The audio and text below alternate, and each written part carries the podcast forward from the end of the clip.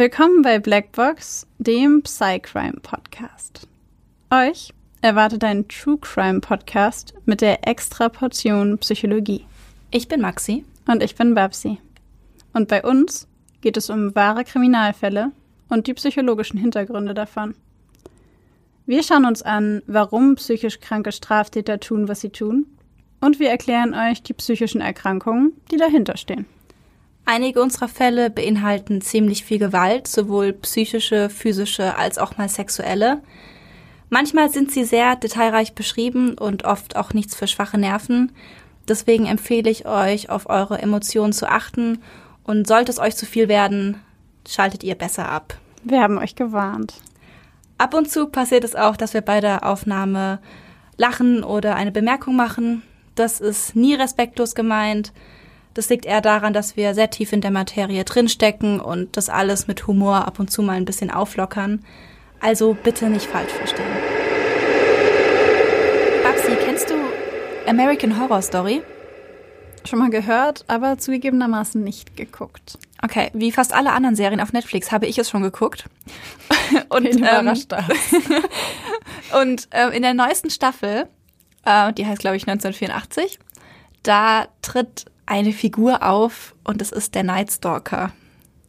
Von dem habe ich tatsächlich schon gehört. Ja, äh, solltest du. ähm, in der, dieser neuen Staffel ist eben dieser Night Stalker Richard Ramirez und ich muss sagen, dass ich, bevor ich diese Staffel geguckt habe, ich kannte zwar den Namen natürlich, Night Stalker Richard Ramirez, man kennt mhm. diesen Namen. Also vor allem, wenn man sich mit True Crime beschäftigt. Aber ich habe jetzt nicht wirklich eine genaue Vorstellung von ihm gehabt. Und während ich diese Staffel geguckt habe, habe ich immer wieder recherchiert und gegoogelt, ob das denn stimmt, was da drin passiert, ob der wirklich so war, ob er wirklich so ein krasser Satanist war, weil ich das super ähm, irritierend zum Teil fand. Der hat, äh, also er, er schmiert in dieser Serie mit Blut ein Pentagramm an die Wände und auf den Zellenboden. Und als er mit seinem Blut dieses Pentagramm auf den Zellenboden schmiert, kommt dann Lucifer und holt ihn aus dem Gefängnis raus. Und als er stirbt, wird er von Lucifer hochgehoben und wird wieder erweckt. Und dann ist er der ähm, Gesandte des Teufels und muss sein Werk verrichten und muss ganz viele Menschen umbringen. Das klingt und auf jeden Fall sehr nah an der Realität. ja, also ich muss euch jetzt leider enttäuschen. Der Teufel hat bei seinen Taten nicht mitgewirkt. Ich glaube, jetzt gerade haben wir sehr viele Hörer verloren. verständlich, verständlich.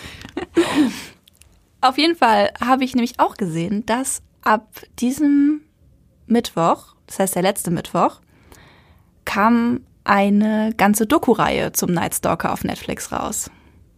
Uh, also falls okay. ihr das noch nicht wisst, würde ich euch empfehlen, da mal reinzugucken. Ich werde damit wahrscheinlich wieder sehr, sehr viel Zeit verbringen.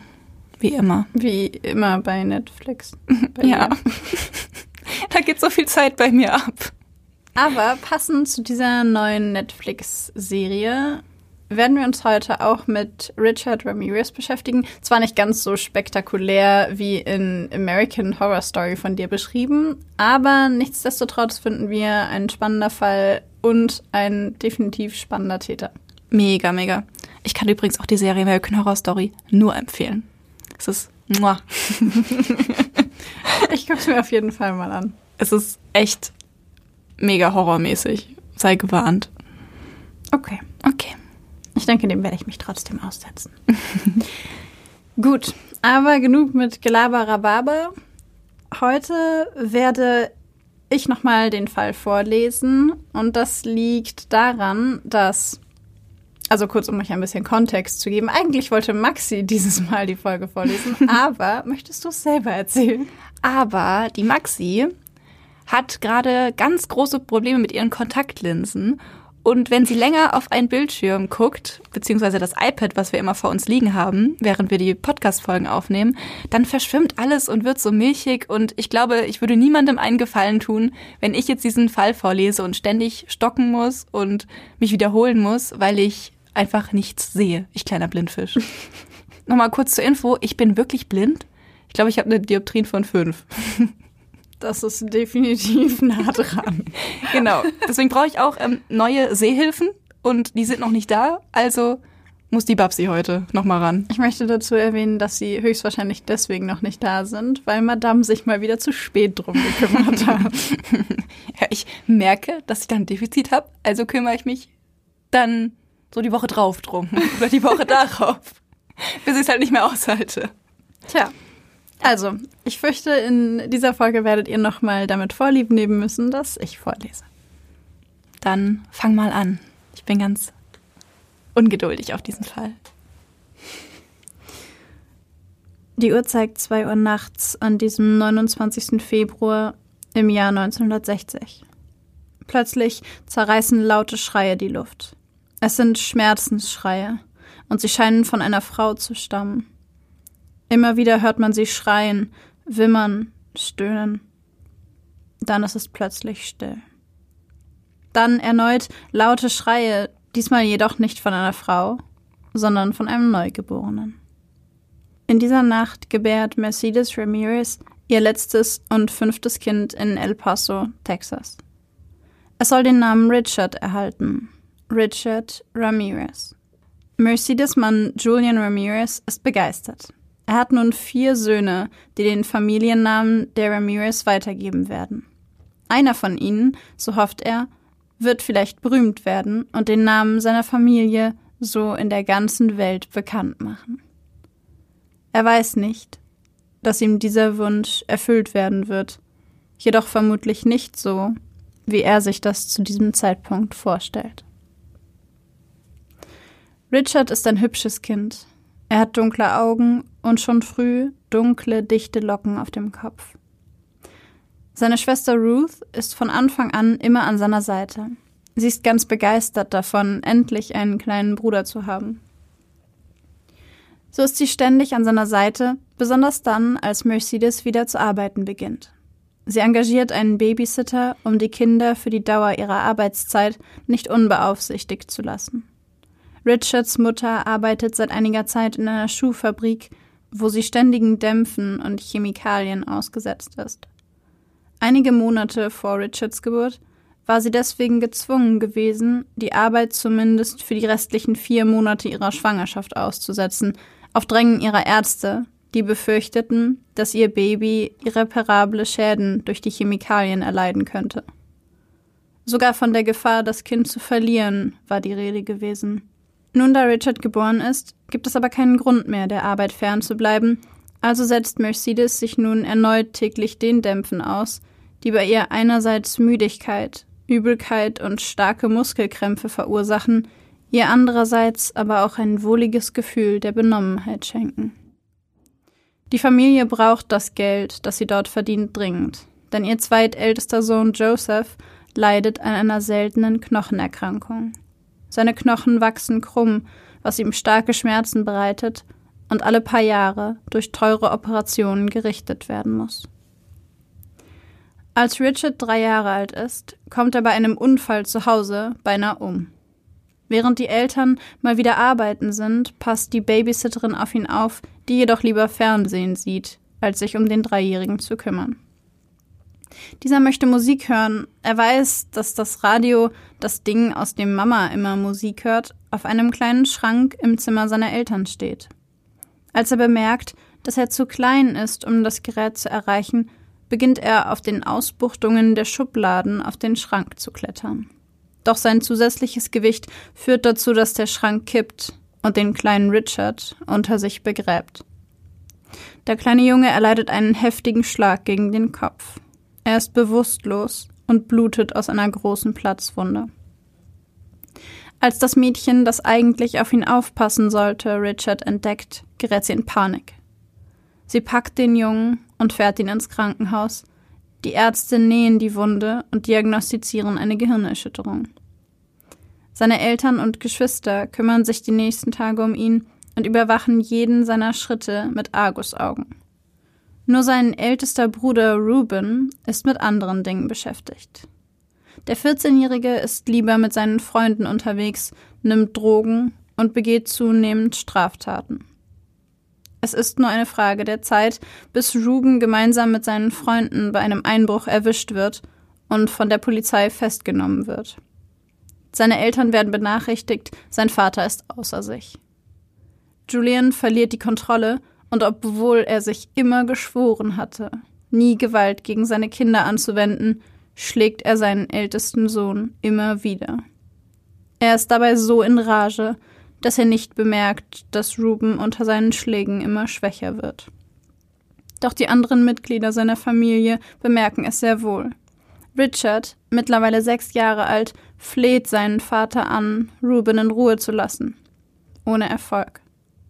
Ruth kommt dazu und zieht ihren kleinen Bruder zur Seite. Sie kennt ihren Vater, weiß, welche Wut in ihm steckt. Joseph und Robert, der vierte Bruder, verstecken sich voller Angst. Auch Mercedes weiß, welche Kraft hinter Julians Schlägen steckt. Und sie sieht, dass ihr Sohn diese nicht mehr lange aushalten kann.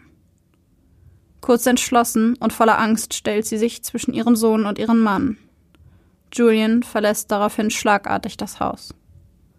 Später kehrt er zurück, betrunken und nicht weniger wütend. In den nächsten Wochen häufen sich Julians Wutanfälle, doch erneut schwört er sich, keine Gewalt gegenüber seinen Kindern anwenden zu wollen, wie er zuvor bei Ruben oder sein eigener Vater es bei ihm getan hatte. Doch die Wut muss irgendwo hin. Und so richtet Julian diese gegen sich selbst. Nicht nur einmal schlägt er in seiner Wut den Kopf gegen die Wand, so oft und so heftig, dass er zu bluten beginnt. Eines Abends ist die Wut wieder einmal groß. Er ist gemeinsam mit Ruth und Richard in der Küche, als er sich einen Hammer nimmt und sich damit selbst gegen den Schädel schlägt. Blut rinnt sein Gesicht hinunter. Doch er schlägt den Hammer mit starrem Blick weiter gegen seinen eigenen Kopf. Richard und Ruth stehen daneben, die Augen angsterfüllt aufgerissen und können den Blick nicht abwenden. Schockiert sehen sie zu, wie das Blut ihres Vaters auf den Küchenboden tropft. All diese Erfahrungen schweißen die Geschwister zusammen. Besonders zu Ruth hat Richard ein enges Verhältnis. Sie ist seine beste Freundin. Die beiden verbringen sehr viel Zeit miteinander. Eines Tages jedoch ist Ruth nicht zu Hause. Richard weiß nicht, wo sie ist. Gemeinsam mit Robert macht er sich auf die Suche nach seiner Schwester. Er entdeckt sie auf einer Schaukel auf einem Spielplatz. Erfreut rennt er los, übersieht in seinem Eifer jedoch die Schaukel, die direkt auf ihn zurast und ihn mitten ins Gesicht trifft. Auch dieser Schlag lässt Richard bewusstlos werden, auch hier erleidet er eine Platzwunde. Die Ärzte im Krankenhaus untersuchen ihn, nähen seine Wunde und geben Entwarnung. Es sei nichts passiert. Richard sei ein gesunder siebenjähriger Junge.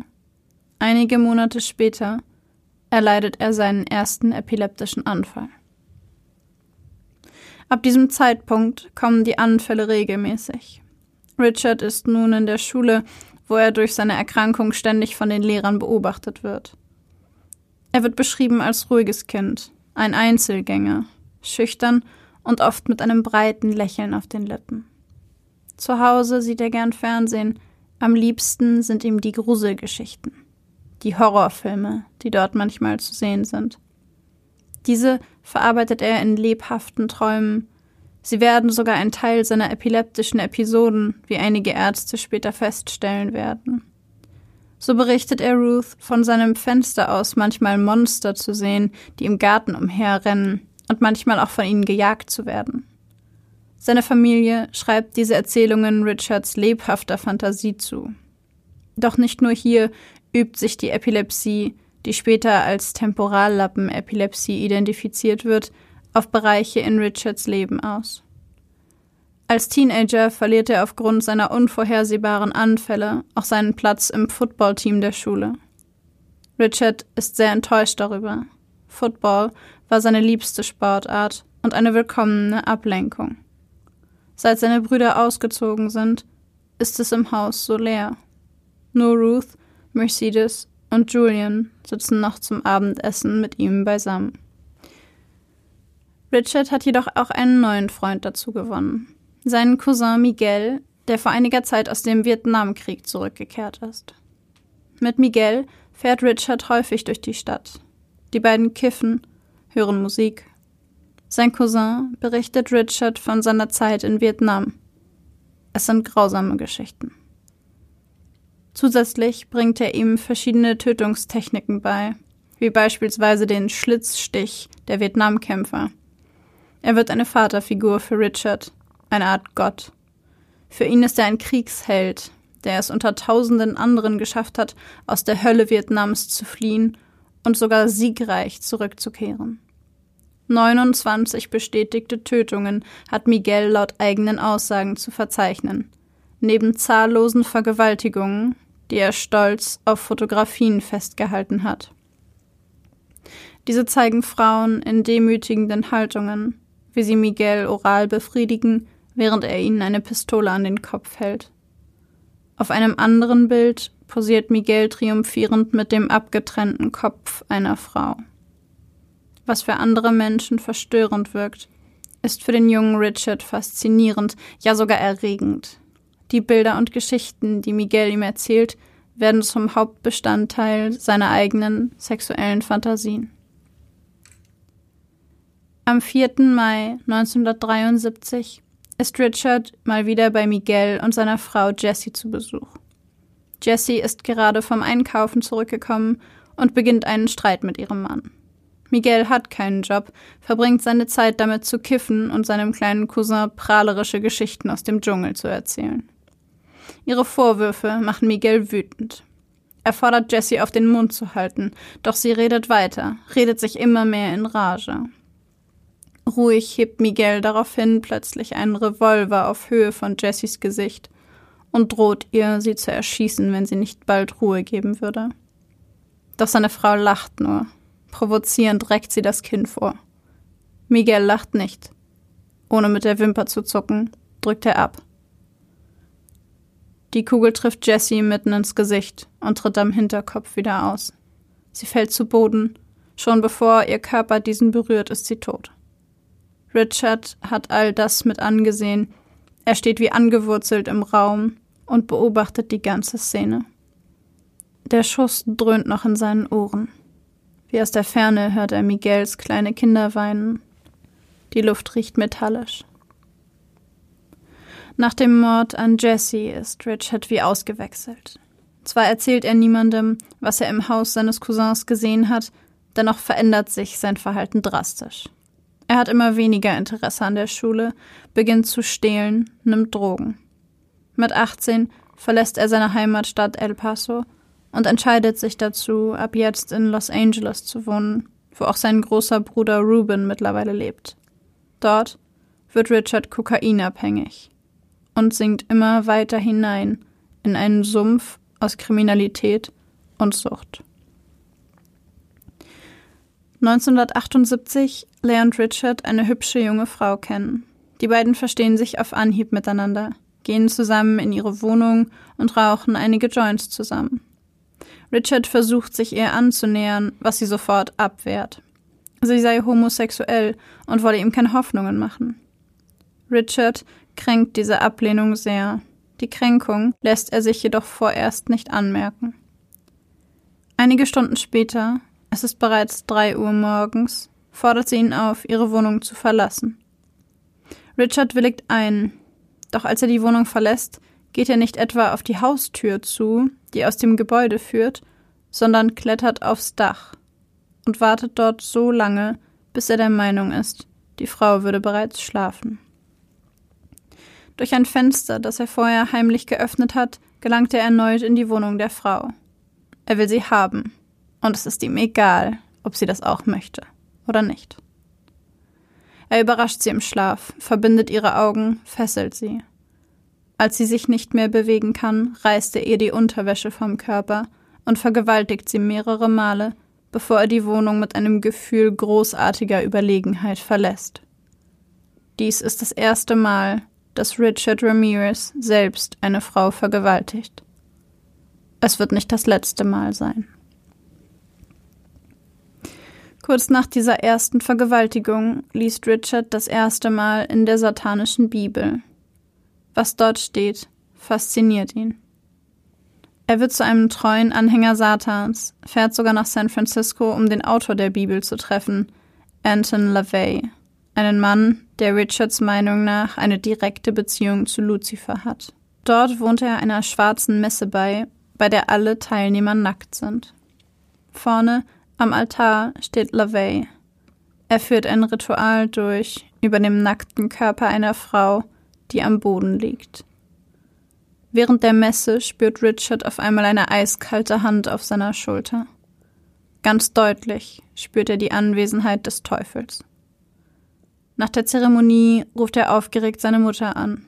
Mutter, ich wurde heute von Satan berührt. Er kam zu mir. Einige Jahre später ist Richard wieder in Los Angeles unterwegs, fährt in einem gestohlenen Auto unter dem Einfluss von Drogen durch die Nacht. Er hat sich heute Abend den letzten Schuss gesetzt.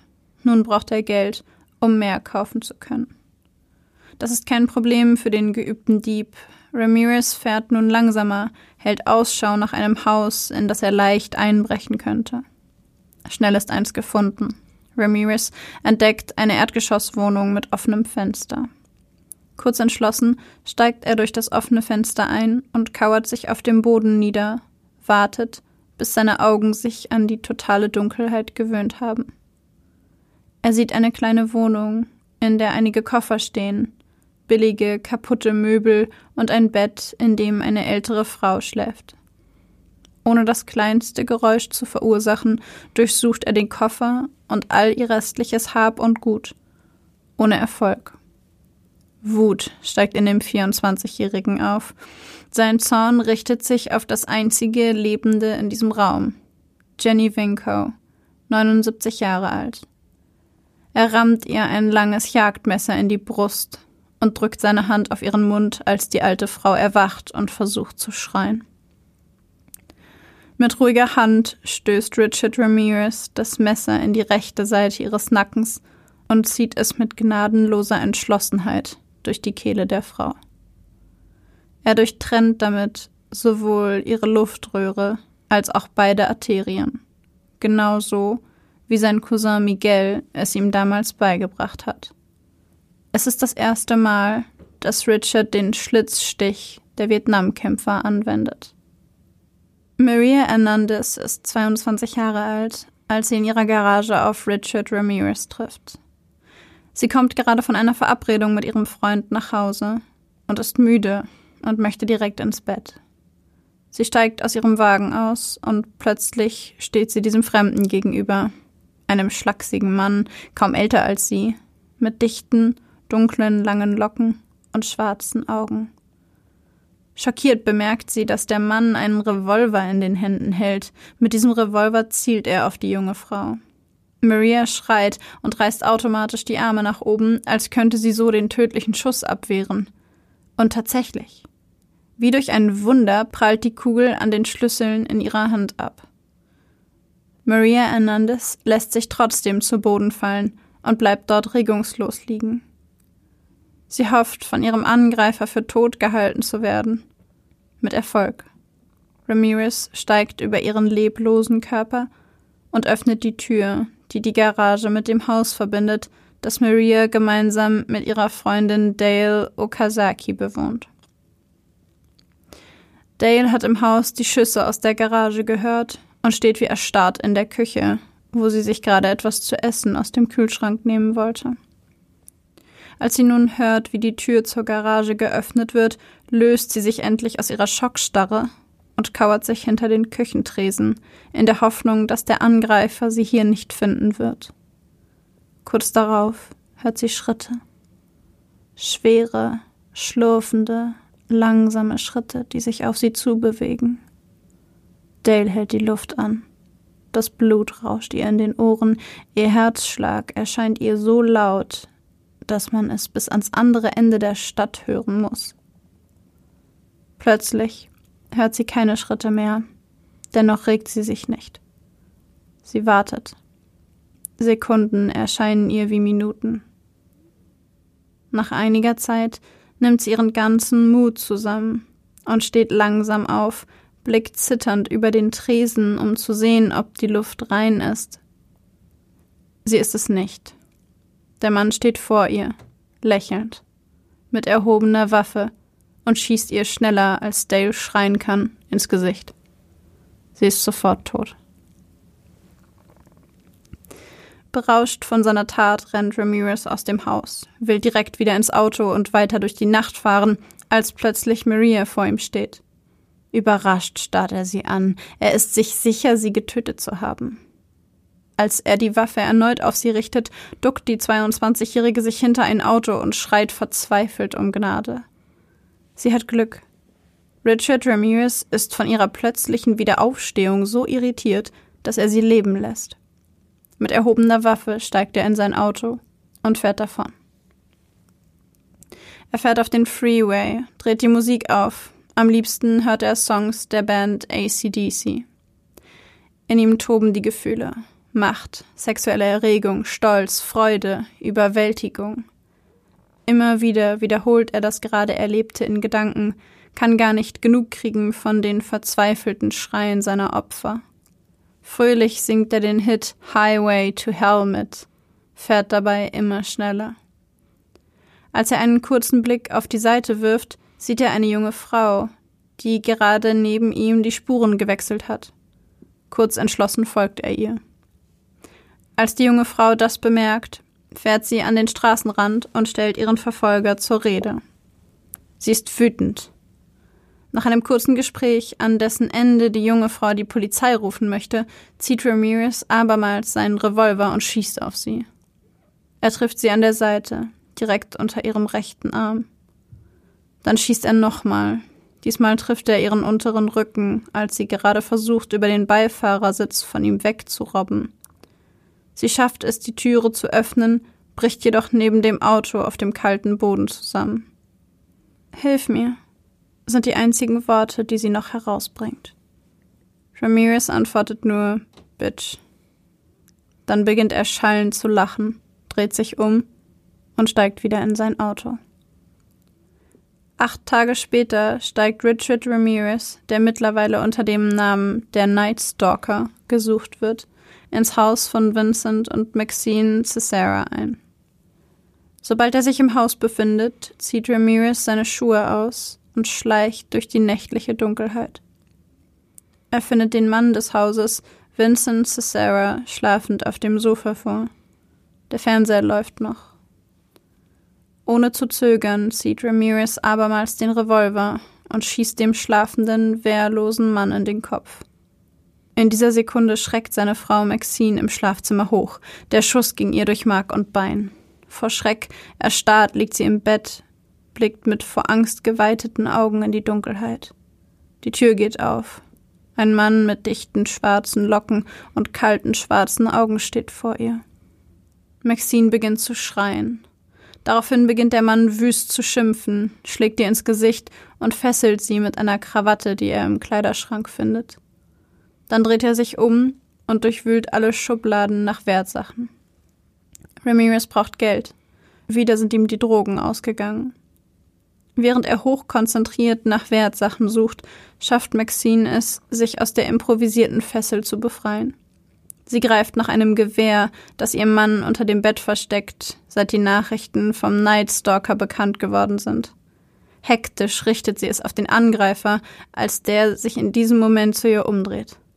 Mit aufgerissenen Augen blickt er in die Mündung. Maxine hält die Luft an und drückt ab. Klick. Kein Schuss löst sich aus dem Lauf des Gewehrs. Ein kalter Schauer läuft über Maxines Rücken. Das Gewehr ist nicht geladen. Vincent scheint die Munition entfernt zu haben, als die Kinder an diesem Nachmittag zu Besuch gewesen waren. Auch Ramirez realisiert, dass die Waffe in der Hand seines Opfers keine Bedrohung für ihn darstellt. Er beginnt zu lächeln.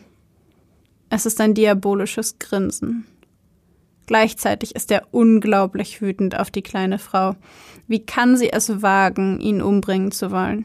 Ihn, den treuen Soldaten Satans.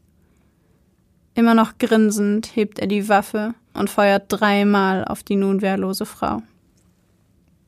Rasend vor Wut tritt er mehrmals gegen den leblosen Körper. Dann nimmt er ein großes Messer und versucht, das Herz der Toten herauszuschneiden. Als das nicht gelingt, schlitzt er aufgebracht ein umgedrehtes Kreuz in ihre Haut. Er bewundert sein Werk zufrieden. Doch dann fällt ihm noch etwas auf. Abermals beugt er sich über den Körper und schneidet die Augäpfel aus den Höhlen. Breit grinsend, beinahe schon lachend, hält er die braunen Augen von Maxine Cesara in seinen Händen und legt sie in eine Schmuckdose, die er auf der Kommode gefunden hat. Danach verlässt er die Wohnung. Die Dose mit den Augen seines Opfers liegt neben ihm auf dem Beifahrersitz, als er den Motor startet und in die Nacht entschwindet. In den nächsten Wochen und Monaten wütet Richard Ramirez immer brutaler in Los Angeles und zeitweise auch in San Francisco. Er versteht sich nun immer mehr als Gesandter Satans, der dessen Werk auf Erden verrichtet. Er widmet seine Taten Lucifer, indem er es zu grausamen Gewohnheit macht, vor einem Mord zu beten. Satan, this what I, your humble servant, am about to do, I do for you. Satan, das, was ich, dein treuer Diener, tun werde, tue ich für dich. So erschießt er weiter Menschen, die er des Nachts in ihren Häusern aufsucht, den Orten, an denen sie sich sicher und geborgen fühlen. Er überrascht die 81-jährige Florence Lang und ihre Schwester im Schlaf, zerschlägt den beiden mit einem Hammer den Kopf, vergeht sich an den Körpern und malt rote Pentagramme an die Wände des Schlafzimmers. Ein weiteres Opfer, Sophie Dickman, kann ihr Leben retten, indem sie einen Schwur auf Satan leistet. Er vergewaltigt zahllose Frauen, saugt die Muttermilch aus den Brüsten junger Mütter, greift ein junges Mädchen in seinem Kinderzimmer an, während die Eltern nebenan tief schlafen. Es scheint, als sei der Nightstalker nicht mehr aufzuhalten. Doch dann liefert ein 13-jähriger Junge der Polizei einen entscheidenden Hinweis. Er habe ein Auto langsam durch die Nachbarschaft fahren sehen, in dem ein verrückt aussehender Mann mit schwarzen Haaren und ganz in schwarz gekleidet saß. Kurz nach dieser seltsamen Beobachtung sei ein Mord in der Nachbarschaft gemeldet worden. Die Beschreibung des Mannes am Steuer passt zu Zeugenaussagen über das Aussehen des gesuchten Nightstalkers. Der Junge kann einen Teil des Kennzeichens des Wagens sogar aus dem Gedächtnis rekonstruieren. Mit diesem Hinweis braucht die Polizei nicht lange, bis sie den gesuchten Wagen findet.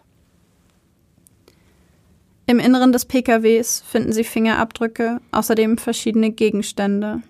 Die Gegenstände werden fotografiert, die Fotografien öffentlich gemacht. Wer kennt diese Gegenstände? Wer hat sie schon einmal bei Freunden, Bekannten, vielleicht sogar der Familie gesehen? Die Polizei erhofft sich Hilfe aus der Bevölkerung. Und tatsächlich. Eine junge Frau meldet sich bei der Polizei. Sie berichtet, einige Gegenstände von den Fotos zu kennen. Es seien ihre. Sie habe sie einem Freund geliehen. Der Name dieses Freundes Richard Ramirez. Nach einem kurzen Abgleich der Fingerabdrücke von dem bereits durch kleinkriminelle Delikte vorbestraften Richard zeigt, dass es sich bei diesem Mann tatsächlich um den gefürchteten Nightstalker handelt. Die Beamten reagieren sofort und veröffentlichen ein Bild des Mannes in allen Zeitungen und Medien. Nun kennt ganz Amerika das Gesicht des Nightstalkers. Auch Ramirez sieht sein Gesicht im Fernsehen und an den Zeitungsständen. Er gerät in Panik, versucht zu fliehen. Doch jeder kennt nun sein Gesicht. Wo auch immer er hingeht, wählen die Leute die Nummer der Polizei und geben seinen Standort durch. Als er gerade in einem mexikanischen Stadtviertel von LA unterwegs ist, erkennen ihn auch dort die Anwohner. In ihnen steigt die Wut hoch, Wut darüber, so lange in Angst gelebt zu haben, Wut über all die wehrlosen Menschen, die diesem Mann zum Opfer gefallen sind. Sie verfolgen Ramirez, jagen ihn regelrecht. Die wütende Meute bekommt den jungen Mann zu fassen. Sie schlagen ihn brutal nieder und liefern ihn blutüberströmt der Polizei aus. Am gleichen Abend feiert das ganze Viertel ein ausgelassenes Straßenfest. Der Nightstalker ist gefasst. Richard Ramirez wird angeklagt, 14 Morde, 5 versuchte Morde und 6 Vergewaltigungen begangen zu haben. Dies scheint den Night Stalker jedoch nicht zu stören. Er genießt es, im Mittelpunkt der Verhandlungen zu stehen und alle Augen auf sich gerichtet zu wissen. So hebt er, als er in den Saal geführt wird, lächelnd die Hand und zeigt den Menschen im Gericht ein Pentagramm, das er sich zuvor auf die Handfläche gemalt hat. An einem anderen Tag spielt er mit seiner schwarzen Sonnenbrille auf der Nase, dreht sich zu den Zuschauern um und zwinkert einigen Frauen zu, die ihm begeistert zurückzwinkern. Er hat, wie so viele andere Serientäter vor und nach ihm, eine ganze Gruppe Groupies um sich geschart. Doch all die Verehrerinnen und sein charmantes Auftreten helfen dem 29-Jährigen nicht. Richard Ramirez wird 1989 zum Tod in der Gaskammer verurteilt. Gemeinsam mit seinen Anwälten legt er immer wieder Berufung ein, gewinnt Zeit. Zeit, in der er Interviews gibt, andere Anhänger Satans empfängt, Liebesbriefe und erotische Fotografien von begeisterten Fans erhält und sogar heiratet. Nach 23 Jahren im Todestrakt stirbt Richard Ramirez im Jahr 2013 letztlich an einer Leukämie. Er wurde 53 Jahre alt. Irgendwie finde ich bei diesem Fall, also als ich dazu recherchiert habe, dachte ich mir, okay, erstmal, das sind viele, viele Taten. Mehr als wir sonst, glaube ich, in unseren Fällen haben, auch in den Serientäterprofilen. Und was mich total verwundert hat, ist, dass er auf so viele unterschiedliche Weisen tätig geworden ist. Das hat mich auch überrascht. Ich habe die ganze Zeit versucht, etwas zu finden, das immer identisch ist. Hm. Und irgendwie nichts gefunden. Also außer die Tatsache, dass es meistens nachts war. Ja. Aber das kann man jetzt nicht so richtig als Modus operandi bezeichnen. Nee, ist so die einzige Gemeinsamkeit. Aber ich meine, wie viele Straftaten werden nachts begangen, einfach weil es. Weil es einfacher ist. Ja. Ja, ich habe auch die ganze Zeit nach dem Muster gesucht. Oder zumindest nach dieser klassischen Steigerung, die man häufig findet, dass es irgendwie nicht so schlimm anfängt und dann immer schlimmer wird. Mhm. Aber ich bin mir nicht mal so sicher, ob es die gegeben hat. Ich finde nicht, dass es die gegeben hat, ehrlich gesagt. Also ich finde, er hat direkt super brutal angefangen, finde ich. Also klar, der, die erste Tat war diese Vergewaltigung, das war noch kein Tötungsdelikt. Aber direkt die zweite Gewalttat war dermaßen brutal. Also mit diesem Schlitzstich der Vietnamkämpfer. Ja, ja. Wie er das, also da musst du ja eine unglaubliche Kraft, stelle ich mir vor, rüber haben, um eben diese, dieses Messer von der einen Seite zur anderen zu ziehen. Und auch eine Entschlossenheit haben. Ja, zumal, also rein vom Kraftakt her, wenn du die komplette Luftröhre aufschneidest mit einem Jagdmesser, Kraft spielt da, glaube ich, auf jeden Fall und vor allen Dingen ja auch Entschlossenheit. Ja. Wie du gesagt hast, glaube ich auch. Ich finde die Vorstellung so. Ich, ich weiß auch nicht, ich meine, er hat zwar vorher kriminelle, also so kleinere Delikte begangen, aber irgendwie habe ich Richard Ramirez immer als jemanden im Kopf, der gefühlt einfach hochgegangen ist wie so eine Bombe.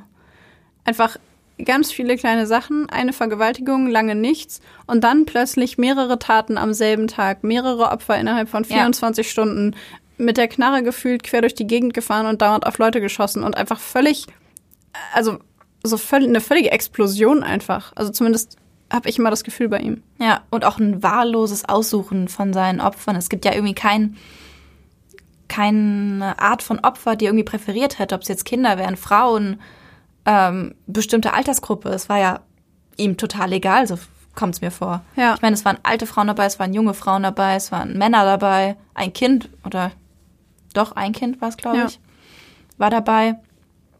So, es gibt fast keine Gemeinsamkeiten bei seinen Taten und ähm, das war auch die Schwierigkeit der Polizei dabei, eben die Verbindung zwischen diesen Taten herzustellen. Ja, weil normalerweise Täter ja entweder eine sehr, sehr ähnliche Art und Weise haben, eine Tat immer wieder zu begehen. Das ist ja der Modus operandi, also die mhm. bestimmte Handschrift eines Täters. Oder sehr ähnliche Opfer wählen. Also beispielsweise immer Frauen zwischen 20 und 40 mit dunklen, längeren Haaren oder weiß ich nicht, kleine Jungs in Matrosenanzügen, wie wir das bei einem deiner Fälle in der Pädophilie-Folge war das, glaube ich, Mhm. hatten, dass es da häufig Muster gibt. Aber da habe ich überhaupt kein Muster gefunden, was in meinem Interpretationsgedanken irgendwie dafür spricht, dass es nicht um die Stellvertretung von jemandem ging. Also manche Täter töten ja immer wieder dasselbe Muster, weil die Opfer stellvertretend für etwas stehen, sondern dass ich eher dachte, dass es viel um Sexualität ging. Ja, um Sexualität und meiner Meinung aber auch um den Spaß am Töten und dieses Gefühl der Macht, was er dabei hatte. Weil ich fand, es kam, äh, also ich habe dazu ein Buch gelesen über ihn ähm, von einem, ich meine, einem Journalisten, der mit ihm viel geredet hat. Und dieses Macht und diese Überlegenheit ist bei ihm mit der Sexualität auch eins von den Hauptmotiven gewesen. Und ich finde, das kommt sowohl in unserem Fall als auch in dem Buch sehr deutlich zum Vorschein, dass Ja. eben das so ein, so ein Antrieb für ihn war. Ja, und diese Freude daran, Ja. dieser Spaß an der Angst der anderen Person, sich so daran zu ergötzen, dass Voll. jemand anders eine solche Todesangst. Also äh, als ich, äh, also als ich das gelesen habe oder beziehungsweise auch mir das angeguckt habe, diese Situation, wo die junge Frau in dem Haus ist und sie sich hinter dieser Küchenkommode oder Küchenzeile quasi versteckt und sie ganz lange da bleibt und ganz still ist und er sich auch nicht bewegt und Oh. sie dann irgendwie wieder hochkommt und er steht da und er lächelt Ja. und findet es einfach zum Schreien komisch, dass da jemand in Todesangst hinter dem Küchen, äh, ja, also im, im Grunde hinter dieser Küchenzeile sitzt und wartet einfach seelenruhig ab, bis sie sich wieder sicher genug fühlt. Es wirkt wie ein Spiel. Ja, Mhm. als, als hätte er wahnsinnig viel Spaß dabei. Ja. Das fand Voll. ich, also wirklich, das habe ich selten bei einem Täter, von dem ich irgendwas gelesen, gehört oder äh, gesehen habe, hatte ich selten ein so starkes Gefühl von Freude an dem, was er tut. Voll. Das ist, fällt da total auf, finde ich auch, wo ich so ein bisschen Gänsehaut bekomme, als ich es gelesen habe, war, ähm, als er Maxine Cesara angreift und sie ja dieses Gewehr hat und ähm, auf ihn schießen will. Und ich habe nämlich da so eine Doku auf YouTube zugesehen und in diesem Moment dachte ich mir so, wird er wenigstens verwundet, weil ich wusste ja schon, dass er noch weiter Ja. morden wird, aber ich habe gehofft, dass sie wenigstens überlebt, ihn, ihn irgendwie verwundet und er dann abhaut. Ja.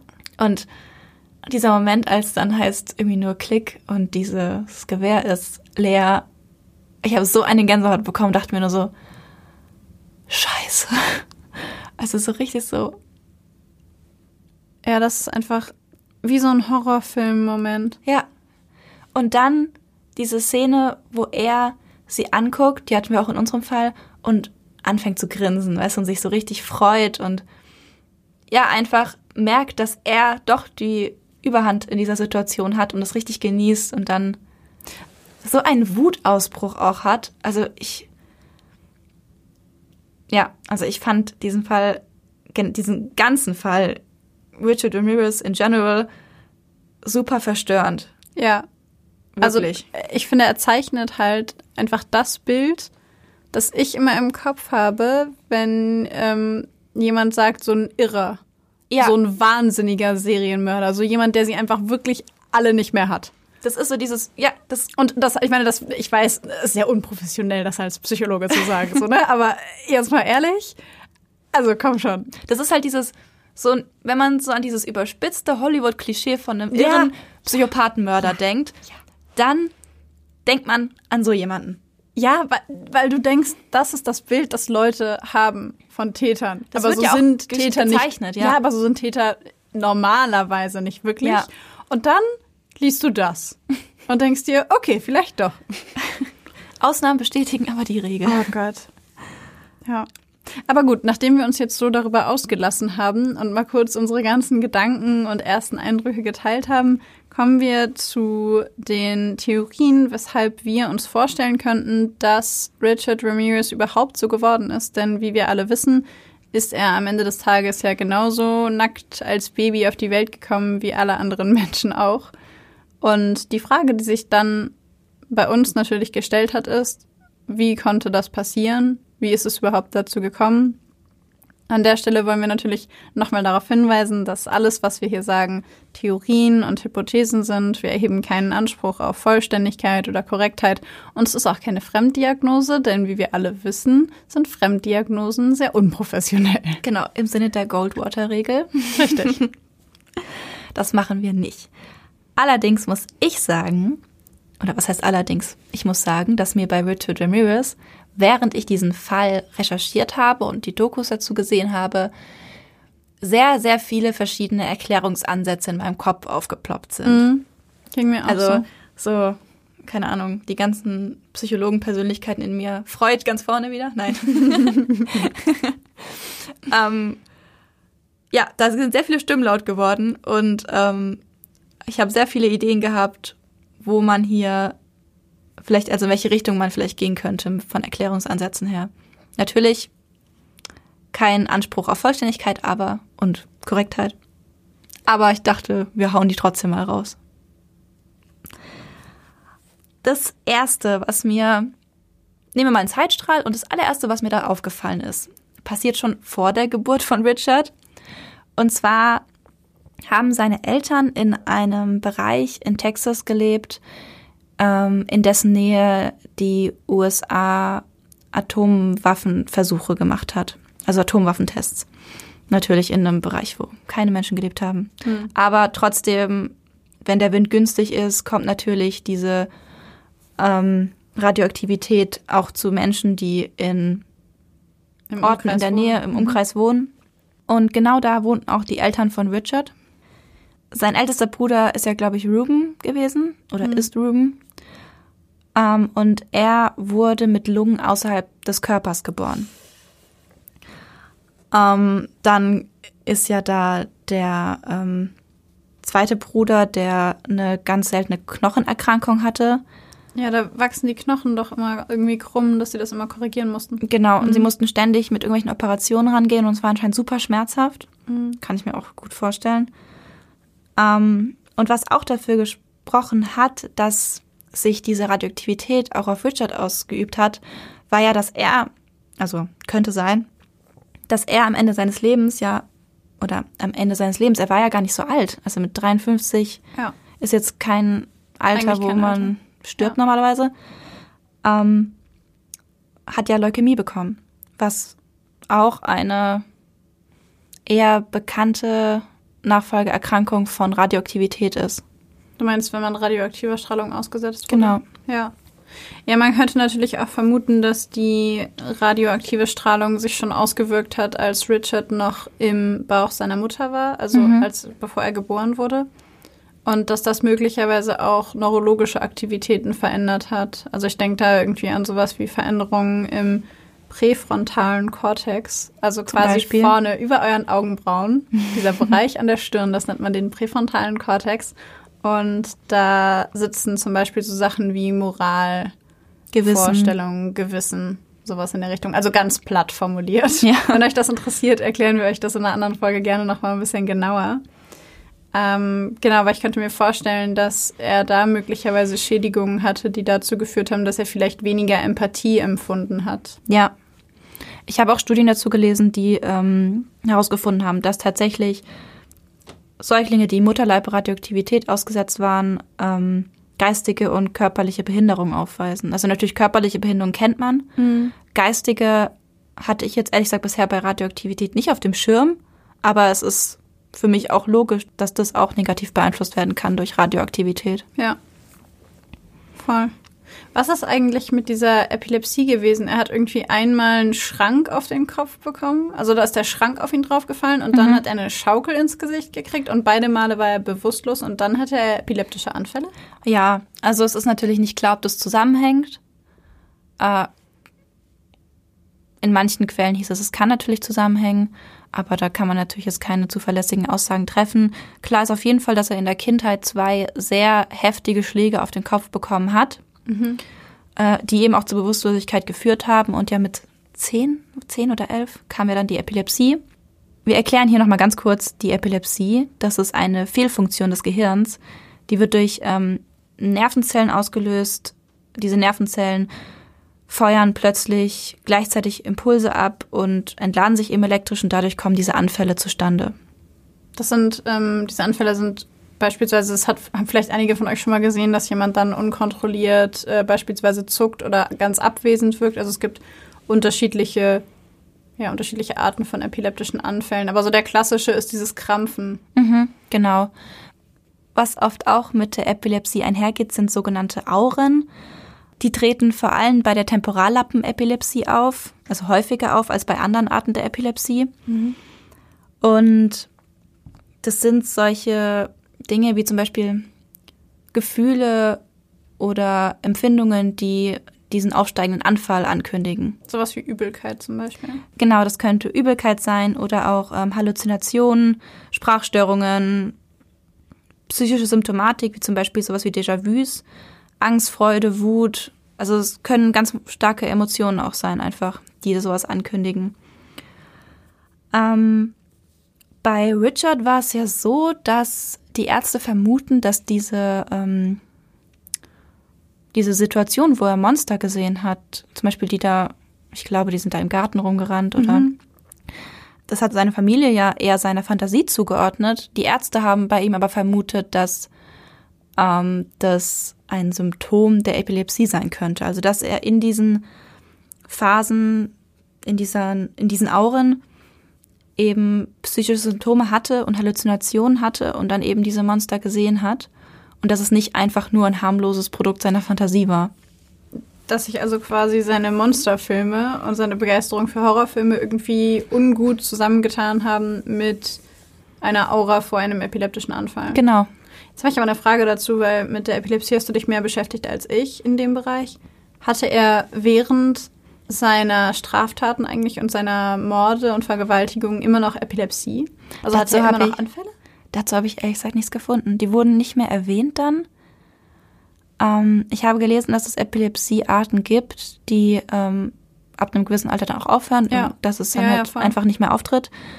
Ähm, da ich nichts mehr gefunden habe, habe ich jetzt einfach mal angenommen, dass bei ihm im Erwachsenenalter sich das gelegt hat. Hm. Äh, ja, ja, weil das hätte ich ja, hätte ich ja verrückt gefunden, wenn, wenn er diese Taten begeht und dabei mhm. nie einen epileptischen Anfall bekommt, obwohl er noch Epileptiker ist Voll, und ja. Epilepsie hat. Aber okay. Bei hm. diesen Monster-Halluzinationen ist mir dann aufgefallen, dass er ja Jahre später dann diesen Hang zum Satanismus entwickelt hat. Mhm. Und ich habe mich gefragt, generell halt, wie kann es sein, dass er so einen krassen Hang zum Satanismus entwickelt? Also, dass er, ich meine, seine Mutter war religiös, seine Familie war generell, ja, nicht so ganz so religiös wie die Mutter, aber auch religiös. Aber diese krasse Fixierung auf Satan und ja, generell den Satanismus kam mir doch ein bisschen krass vor. Ja. Und dann habe ich so ein bisschen natürlich weiter recherchiert und habe da ein paar Brücken geschlagen und mir gedacht, es könnte doch auch sein, dass durch diese Halluzination in der Kindheit, die er ja nicht als Halluzination wahrgenommen hat, weil Halluzination nimmt man ja als Realität wahr, ja. ähm, dass er sich vielleicht dadurch, dass es so eine kleine Prädisposition geschaffen hat, die ihn später empfänglicher für den Satanismus gemacht hat. Hm.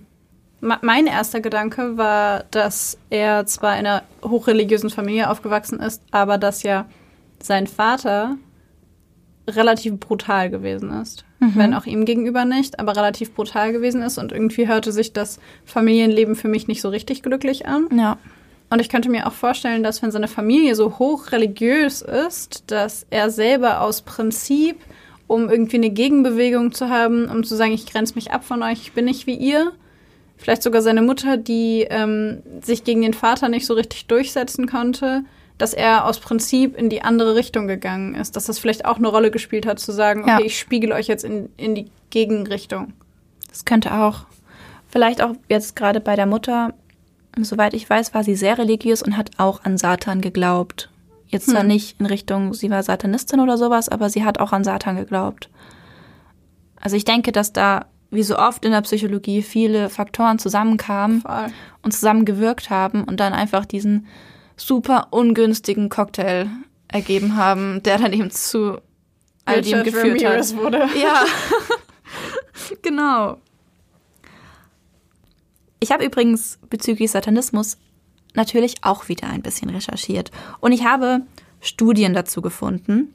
Da werden sehr, sehr viele Studien zugemacht, das habe ich nicht erwartet. Und ich habe eine Studie gefunden, die den typischen Präsatanisten dargestellt hat. Und dieser Präsatanist ist typischerweise ein rebellischer weißer Jugendlicher aus der Mittelschicht, der sich von der Familie immer mehr entfremdet und sich außerdem von der Intimität der gleichaltrigen Gruppe isoliert. Also bei Richard Ramirez, er war zwar ja sehr mit seinen Geschwistern in Kontakt, aber je älter er wurde, also je mehr die Pubertät so voranging, dann hat er sich auch mit dem Miguel sehr arg eingelassen ähm, und hat sich weniger mit Gleichaltrigen ähm, beschäftigt, als vielmehr mit eben Miguel, mit der Drogenszene, mit Kriminalität. Und ähm, von daher habe ich das schon ein bisschen gesehen. Ja, auf jeden Fall. Meinst du, es könnte was damit zu tun haben? Ich meine, wenn du epileptische Anfälle hast, dann erlebst du ja in dem Moment des epileptischen Anfalls eine Machtlosigkeit, das Gefühl von Machtlosigkeit, weil du hast ja in dem Moment keine Kontrolle mehr über das, was du selber tust oder was du empfindest, was dein Körper tut. Ja. Und könntest du dir vorstellen, dass er vielleicht auch mit diesem sehr kontrollierten, sehr mächtigen, also dass das, ich könnte mir vorstellen, dass das wieder so ein kleines Stückchen ist, das da vielleicht noch mehr mit reingespielt hat in dieses Bedürfnis von Kontrolle. Ja, stimmt. Das könnte auch sein. Was mir da jetzt gerade noch spontan einfällt, ist auch diese Situation, oder vielleicht gab es auch mehrere, wo er gesehen hat, wie sein Vater sich selbst diesen Hammer gegen den Kopf schlägt. Mhm. Wenn du es gerade von Situationen sprichst, in der er sich hilflos gefühlt hat, wäre das ja auch eine, die mir dazu einfallen Ja, würde. voll. Ja, Oder sein, sein, sein Vater, der auf seinen Bruder losgeht und er will dazwischen gehen und seine Schwester zieht ihn weg und sagt, du, du kannst da nichts machen, so halt dich da raus. Und er lernt wieder, dass er ohnmächtig ist, dass er es aushalten muss. Lernt auch bei der Epilepsie, ich muss es aushalten, ich kann es nicht ändern. ja. Und dass das vielleicht auch dazu beigetragen hat, dass er so ein massives Machtbedürfnis und Kontrollbedürfnis entwickelt hat. Voll. Und dann denke ich, dass da noch ganz viel der Miguel mit zu tun hatte. Überleitung dazu. Mhm. Pass auf. Das wird schlau. und zwar kommt in dem Moment, wo er das Gefühl hat, machtlos zu sein und irgendwie nicht, nichts irgendwie kontrollieren zu können, kommt sein Cousin Miguel, der im Mhm. Krieg gewesen ist, der ihm erzählt, dass er da Leute umgebracht hat, dass er selber kontrollieren konnte und dass er Frauen dazu bringen konnte und sie zwingen konnte und Macht und Kontrolle hatte und zeigt ihm Bilder davon und prahlt. Und er ist älter, das heißt, er ist vielleicht bewundernswerter, er wirkt mächtig, etwas, als das Richard sich selber vielleicht nicht empfindet, und zeigt ihm eine Art und Weise auf, wie er Kontrolle und Macht erlangen kann. Stimmt. Ja, Nur so eine Theorie. Nee, gehe ich voll mit.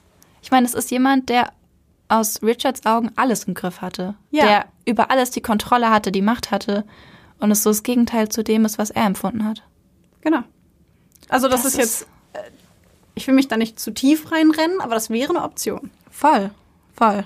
Und damit möchte ich gerne zu meinem heutigen Vertreter kommen. Letzte Woche waren wir bei Freud. Diese Woche sind wir bei Albert Bandura. Für diejenigen von euch, die von Bandura noch nie was gehört haben, Albert Bandura ist in erster Linie bekannt für seine Theorien zum Modelllernen. Und deswegen war die Überleitung zu Miguel so genial, weil ich mir vorstellen könnte, dass er an dem Beispiel seines Cousins, der für ihn so, so erstrebenswert erschien, gelernt hat, wie man mächtig ist und wie man sich die Dinge holt, die man haben will. Ja. Für die, die sich jetzt fragen, was ist Modelllernen eigentlich? Bandura hat den Vorgang des Modelllernens beschrieben als ein Auftreten einer Ähnlichkeit zwischen dem Verhalten eines Modells, in unserem Fall also Miguel, und dem einer anderen Person, in unserem Fall Richard, unter Bedingungen, bei denen das Verhalten des Modells, also von Miguel, als der entscheidende Hinweis für die Nachahmungsreaktion gewirkt hat.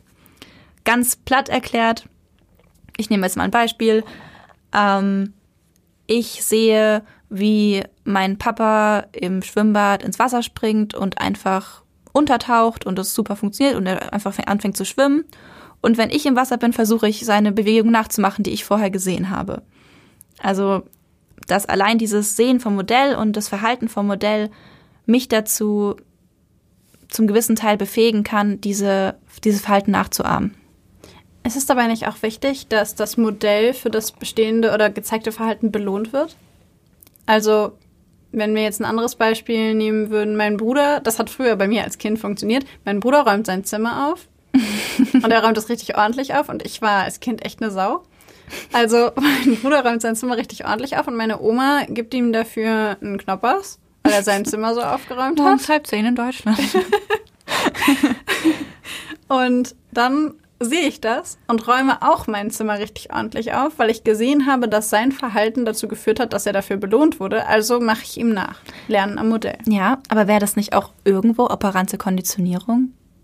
Weil du dann ja einen Verstärkereffekt hast? Ich denke, das ist was für eine andere Folge. Okay. okay, ich würde sagen, da. Maxi geht wieder zu tief. Die Diskussion ähm, machen wir danach. Auf jeden Fall, ja, aber das ist auch ja eine Art von Modell, weil du ein Verhalten von deinem Bruder siehst und das nachahmen möchtest. Ja, aber du würdest, also Lernen am Modell ist ja nur, also jemand würde ja nur dann an einem Modell lernen, wenn das Modell dafür nicht bestraft wird. Sonst würdest du das Verhalten des Modells nicht zeigen. Nee, da natürlich nicht, aber ich glaube, dass die Belohnung, meines Wissens nach ist ein Belohnungseffekt natürlich hilfreich für Modelllernen, allerdings nicht notwendig. Kannst du dich noch an dieses Experiment erinnern? Ich meine, es war auch von Bandura. Ähm, von Kindern, die gewalttätiges Verhalten lernen, dadurch, dass sie sehen, wie ein Erwachsener eine Puppe schlägt oder gegen die Wand wirft. Stimmt, dass sie es dann auch machen. Mhm. War das nicht dieses Experiment mit dem, ist es das mit dem Clown oder das mit der Puppe? Es gab, glaube ich, zwei in dem Bereich. Das war das mit der Puppe, was ich meine. Mhm. Ähm, dieses Experiment war so, dass ähm, es drei verschiedene Situationen gab. Ähm, Kinder Kindern wurde ein Video gezeigt oder Kinder konnten durch eine Scheibe gucken, wie Erwachsene sich verhalten. Ich weiß nicht mehr, was genau es war. Auf jeden Fall haben sie die Situation gesehen, wie Erwachsene in einen Raum gehen, wo eine Puppe ist. Und in der einen Situation haben die Erwachsenen mit dieser Puppe nichts gemacht. In der anderen Situation haben sie die Puppe ähm, geschlagen, getreten, gegen die Wand geworfen. Und in der dritten Situation haben sie das gemacht und wurden dafür belohnt. Und in allen drei Situationen wurden die Kinder, wurde das Verhalten von den Kindern danach ähm, beobachtet. Die Kinder kamen dann auch in einen Raum mit auch, eine, auch mit einer Puppe und wurden alleine gelassen. Und die Kinder zeigten dieses Verhalten, was die Erwachsenen vorher gezeigt hatten, natürlich am stärksten bei den Erwachsenen, die danach belohnt wurden, mhm. aber sie zeigten es auch bei den Erwachsenen, die nicht belohnt wurden, die einfach nur dieses Verhalten gezeigt haben. Lernen am Modell. Ja. Hm. Ja, ich, ich hatte irgendwie im Kopf, dass es dafür eine Belohnung geben muss, aber vielleicht wirkt auch oder ist auch ein Verhalten erstrebenswert, wenn es nicht bestraft wird, mhm. weil damit etwas erreicht wird. Ja, ich denke auch, dass das Verhalten an sich als Belohnung wirken kann. Mhm. Also wenn das Verhalten einen gewünschten Zweck erfüllt. Den du selber haben willst, eine genau. intrinsische, also eine innere Motivation quasi befriedigt. Genau. Mhm. Voll, glaube ich auch. Im Grunde ist es beim Modelllernen so, dass das haben wir nämlich alle schon getan und tun es auch alle immer noch regelmäßig. Und zwar ist durch das Lernen am Modell der Mensch überhaupt erst in der Lage, sich komplexere soziale Handlungen zum Beispiel anzueignen. Der Mensch wird dabei wesentlich von einem Modell beeinflusst. Und das Modell kann, und das kennt ihr bestimmt auch alle, eine konkrete Person sein, aber auch ein Buch oder ein Film oder eine auch wie auch immer geartete Person, die sich auf eine bestimmte Art und Weise verhält. Und durch das Betrachten eines Modells werden Menschen dazu angeregt, ihre eigenen Verhaltensalternativen oder Verhaltensweisen genauer zu hinterfragen und zu überlegen, ob sie es nicht vielleicht doch anders machen sollten, weil diese andere Person hat es ja auch anders gemacht. Und dabei kann es zu drei unterschiedlichen Lerneffekten kommen. Und zwar gibt es einmal den modellierenden Effekt, das bedeutet, dass in einer bestimmten Situation eine komplett neue Verhaltensweise erlernt wird und dann für die Person, die das erlernt hat, die Möglichkeit besteht, diese Verhaltensweise in einer adäquaten, also einer ähnlichen Situation wieder abzurufen. Genau, das heißt, dass ähm, nehmen wir jetzt mal den kleinen Richard, der jetzt beim ähm, Miguel zum Beispiel die Fotos gesehen hat und die Geschichten gehört hat, ähm, wie Miguel eben diese Frauen vergewaltigt hat und auch die Bilder sieht. Ähm, und die Situation, die ja dabei eine Rolle gespielt hat, wäre dann äh, sexuelle Erregung gewesen. Mhm. Und das Verhalten, was Miguel dann gezeigt hat, was er dem kleinen Richard darstellt und zeigt, beziehungsweise erzählt, ist Vergewaltigung. Und diese Vergewaltigung erfüllte für Miguel ja den Zweck der sexuellen Befriedigung. Von daher war dieses Verhalten für ihn zweckerfüllend, mhm. so schrecklich es sich auch anhört. Ähm, und in dieser Situation hätte Richard, wenn unsere Vermutung zutrifft, dann gelernt, okay, Situation, sexuelle Erregung, Verhalten, das mich zum Erfolg führt, Frau vergewaltigen. Platt gesprochen. Ganz platt ja. gesprochen, ja. Dafür würde zum Beispiel sprechen, dass er die Frau, die er, seine allererste Vergewaltigung, die Frau, die er mit ins Zimmer nimmt, dass sie sagt, sie ist homosexuell und sie möchte nicht, dass er das nicht akzeptiert. Ja. Weil er hat das Bedürfnis, er möchte gerne Geschlechtsverkehr mit dieser Frau haben. Also geht er raus und wartet und er hat gelernt, wenn ich es nicht so bekomme, dann Vergewaltigung. Lernen am Modell. Das ist alles sehr, sehr plakativ ja. gesprochen. Natürlich ist es komplizierter, aber ähm, wenn wir uns das Lernen eben nach Bandura oder Lernen am Modell nach Bandura angucken, könnte man es in diese Richtung einordnen. Den zweiten Lerneffekt, den es nach Bandura beim Lernen am Modell gibt, ist der enthemmende oder der hemmende Effekt. Dabei ist es so, dass ich bei dem Modell ein bestimmtes Verhalten beobachte, das mir bereits bekannt ist. Also ich kenne dieses Verhalten, das diese andere Person zeigt. Und dadurch, dass ich das bei jemandem anders beobachten kann, sinkt oder steigt meine persönliche Hemmschwelle, mich auch so zu verhalten da könnte ich mir zum Beispiel vorstellen, dass sowas wie Belohnung oder Bestrafung eine Rolle spielt. Wenn ja. ich sehe, dass, wenn zum Beispiel ähm, Richard gesehen hätte, dass Miguel dafür ins Gefängnis gekommen ist, dass er eine Frau vergewaltigt hat und diese Verbrechen begangen hat, wäre die Wahrscheinlichkeit geringer gewesen, höchstwahrscheinlich, dass er sich dieses Verhalten abgeguckt hat, äh, hätte. Also ja. die Wahrscheinlichkeit wäre damit gesunken. Und so ist es eben, wenn das Verhalten beim Modell nicht zum gewünschten Erfolg führt, wenn dein Vater also, um zu deinem Beispiel zu kommen, in den Pool gesprungen wäre und er wäre untergetaucht, wieder aufgetaucht und hätte angefangen zu weinen, weil es furchtbar war und wäre dann aus dem Pool gekommen, wäre die Wahrscheinlichkeit sehr viel niedriger gewesen, dass du in diesen Pool gesprungen wärst. Ich glaube, ich könnte mir vorstellen, dass ich dann gar nicht mehr ins Wasser gegangen wäre. Wirklich? Wohingegen, weil dein Vater ja gelacht hat und sich gefreut hat, ist die kleine Maxi dann auch in den Pool gesprungen und hatte auch ganz viel Spaß. Also im Grunde simpel gesprochen, Lernen am Modell, wird das Modell belohnt oder bestraft? Lohnt sich das Verhalten für das Modell, ja oder nein? Und das erhöht die Wahrscheinlichkeit, dass ich selber dieses Verhalten auch zeige. Ja. Miguel hat ja auch also eine Art Belohnung bekommen durch diesen Status von wegen, ich glaube, 28 oder 29 bestätigte ja. Tötungen, was ja ähm, im Vietnamkrieg oder generell in Kriegen als gut angesehen wird, diese ja. Anzahl bestätigter Tötungen. Ja. Ähm, und was mir da jetzt auch gerade eingefallen ist, als du das mit dem Gefängnis gesagt hast, ähm, Richard hat ja auch mit angesehen, wie Miguel seine Frau erschießt. Ja. Und Miguel kam für diesen Mord, er hat mildernde Umstände bekommen, weil er aus, weil er in Vietnam gedient hat. Mhm. Und hat deswegen, ich glaube, nur vier Jahre bekommen und konnte auch schon früher raus wegen guter Führung. Und in dem Buch stand, dass Richard das so aufgefasst hat, dass obwohl Miguel so etwas Schlimmes gemacht hat, er nicht lange oder nicht stark bestraft wurde. Lernen am Modell. Ja. Da hätten wir dann den, äh, nicht den hemmenden Effekt, sondern den enthemmenden Effekt. Bei Miguel war das Verhalten positiv, die bestätigten Tötungen waren super, er ist ein Kriegsheld gewesen, es gab keine Konsequenzen für diese Gewalttaten ähm, keine Konsequenzen, zumindest in dem Fall für Richard nicht ersichtlich Konsequenzen für die Vergewaltigung an den Frauen. Und äh, relativ, also mit vier Jahren und vorzeitiger Entlassung, relativ geringe Konsequenzen für den Mord an seiner eigenen Frau, beziehungsweise für das Tötungsdelikt an seiner eigenen Frau. Was natürlich dann dafür, dazu führt, dass die Hemmschwelle bei Richard auch sinkt, solche ja. Taten zu begehen. Als letzten Effekt haben wir noch den auslösenden Effekt. Da geht es darum, dass die beobachtende Person erst dadurch ein bestimmtes Verhalten zeigt, dass sie es bei den Menschen um sie herum sieht.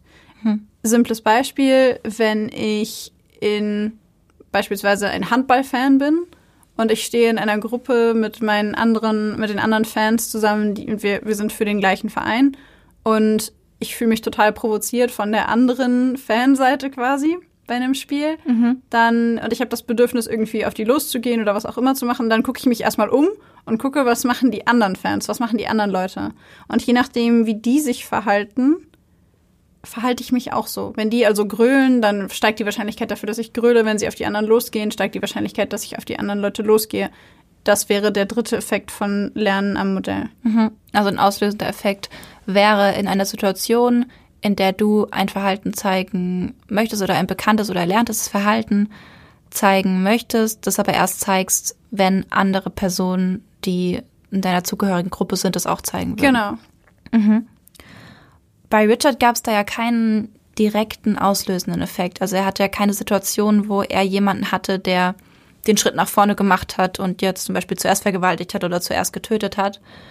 Ähm, allerdings habe ich mich gefragt, ob nicht der Mord an Jessie, an der Frau von Miguel, eine Art auslösender Effekt gewesen sein könnte, weil er ja, ähm, ich meine, es war Dale Okazaki, mhm ähm, die hat er genauso hingerichtet wie Miguel Jesse.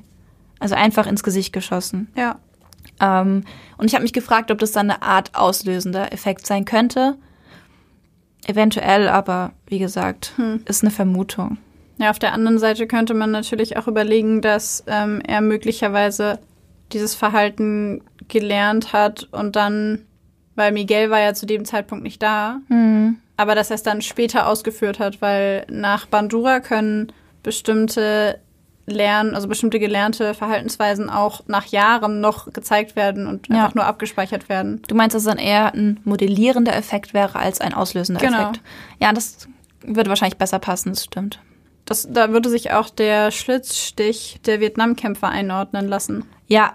Den hat Miguel Richard ja auch gezeigt und er hat ihn erst sehr viel später bei dieser Frau durchgeführt. Ich finde, diese, dass er den Schlitzstich der Vietnamkämpfer, diese, dieser Name für diese Tötungsart, ich weiß nicht, ist irgendwie weird, ähm, dass er diese Methode angewandt hat, finde ich, ist fast schon eine ähm, lehrbuchartige Darstellung davon, dass Verhalten, also dass Bewegungsausführungen während dem Modelllernen nicht erforderlich sind, um das Verhalten später zeigen zu können. Also zum Beispiel bei meinem Beispiel vorhin, wenn ich sehe, wie mein Vater schwimmt, ist es nicht zwingend notwendig, dass er mir ganz genau die Bewegung zeigt. Ich werde sie trotzdem imitieren können. Nur ja. dadurch, dass ich sie gesehen habe. Und das ist mir bei dieser Tötungsmethode total aufgefallen, weil Miguel hat ihm das ja nur erzählt und hat ihm das natürlich nicht an irgendeinem Lebenbeispiel gezeigt oder ihm die Bewegungsabläufe gezeigt. Und trotzdem konnte Richard sie Jahre später anwenden. Ja, das ist schon krass. Also es spricht auf jeden Fall sehr für das Lernen am Modell. Ja. Zur besseren Veranschaulichung werden wir euch übrigens noch weitere Informationen zum Modell lernen und vielleicht ein paar Darstellungen und Bilder, die das ein bisschen besser erklären, auf Instagram online stellen. Also schaut gerne rein. Auf Instagram heißen wir Blackbox, der Podcast, alles klein und zusammengeschrieben. Und wenn ihr Fragen dazu habt, könnt ihr uns auch gerne kontaktieren. Wir beantworten immer gerne Fragen, die mit Psychologie oder auch mit allem anderen zu tun haben. Was ich abgesehen von diesem Modelllernen und der Epilepsie und auch den radioaktiven möglichen Schädigungen auch noch sehr, sehr krass und äh, stark ausgeprägt fand, ist dieses unglaubliche Macht- und Kontrollbedürfnis mhm. und diese sadistische Art und Weise, diese Freude, sexuelle Freude an dem Leid und an der Angst seiner Opfer. Ja. Ich finde, es hat sich auch nochmal, diese Freude, dieses Machtgefühl hat sich meiner Meinung nach auch nochmal durch diese Teilnahme am Satanismus verstärkt. Ich habe das Gefühl, er hat sich durch diese Identifikation als Soldat Satans nochmal mehr erhaben gefühlt als andere Menschen. Ja ähm, dass ihm das irgendwie so einen Sonderstatus gegeben hat. So er ist der Gesandte Satans, er hat Satan hinter sich und ich denke mal, dass das dieses Machtgefühl nochmal bestärkt hat und auch dieses starke Überlegenheitsgefühl.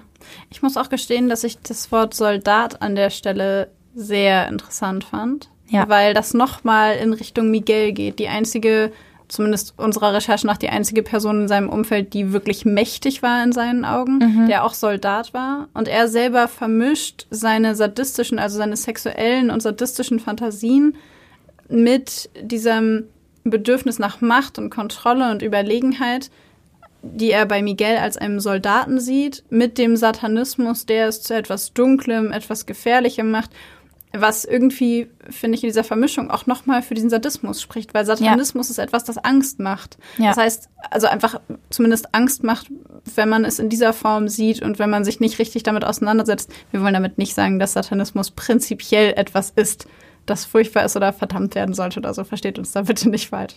Und ich glaube eben, dass er diesen Satanismus auch nochmal benutzt hat, um die Angst zu erhöhen. Ja, Und gleichzeitig aber auch, um sich selber auf noch eine höhere Stufe zu stellen, weil er konnte sagen, ich bin Soldat des Teufels. Ich bin quasi nicht nur Soldat, sondern Soldat des Teufels. Ich bin super böse und ich bin super brutal und ich bin super mächtig.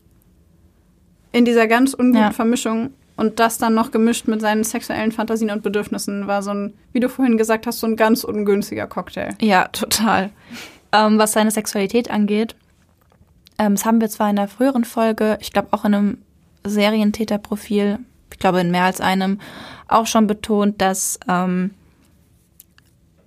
am Anfang der Pubertät, wo sich die Sexualität entwickelt, war es bei Richard, wie auch schon bei vorherigen Serientätern, die wir analysiert haben, ähm, so, dass Richard in dieser Phase, wo sich die Sexualität entwickelt, mit sehr gewalttätigen Darstellungen konfrontiert wurde. Also eben Miguel hat ihm diese Bilder gezeigt, hat ihm davon erzählt, von diesen grausamen Geschichten, die voller Gewalt und Vergewaltigung waren. Und ähm, Richard sagt ja selbst, dass sich zu diesem Zeitpunkt ähm, seine Sexualität und diese Vorstellungen vermischt haben. Das wäre genauso wie bei unseren vorherigen Serientätern. Ich glaube, der Rosa Riese war das. Und ähm, genau, dass es auch da wieder eben so war wie bei unseren vorherigen Serientäteranalysen, dass sich eben durch die Pubertät und die gleichzeitige Gewaltdarstellung das vermischt hat. Ja, ich glaube, das zieht sich ein bisschen wie so ein sich wiederholendes Muster durch Voll. solche Arten von Tätern. Ja. Zum Abschluss dieser Folge wollen wir noch ein letztes Zitat von Richard Ramirez mit euch teilen, das wir persönlich sehr bezeichnend fanden für zum einen seinen Narzissmus und seine Überheblichkeit, als auch sein, seine, sein Gefühl von Macht, Ja. Allmacht. Und ich würde fast schon sagen, manchmal habe ich das Gefühl, dass es so ein bisschen verrückte Realität ist. Ja. Ja. You don't understand me. You're not expected to. You're not capable of it. I am beyond your experience. Ihr versteht mich nicht. Das wird auch nicht von euch erwartet. Ihr könnt es nicht. Ich bin jenseits eurer Vorstellungskraft. Und damit schließen wir den Fall Richard Ramirez fürs Erste.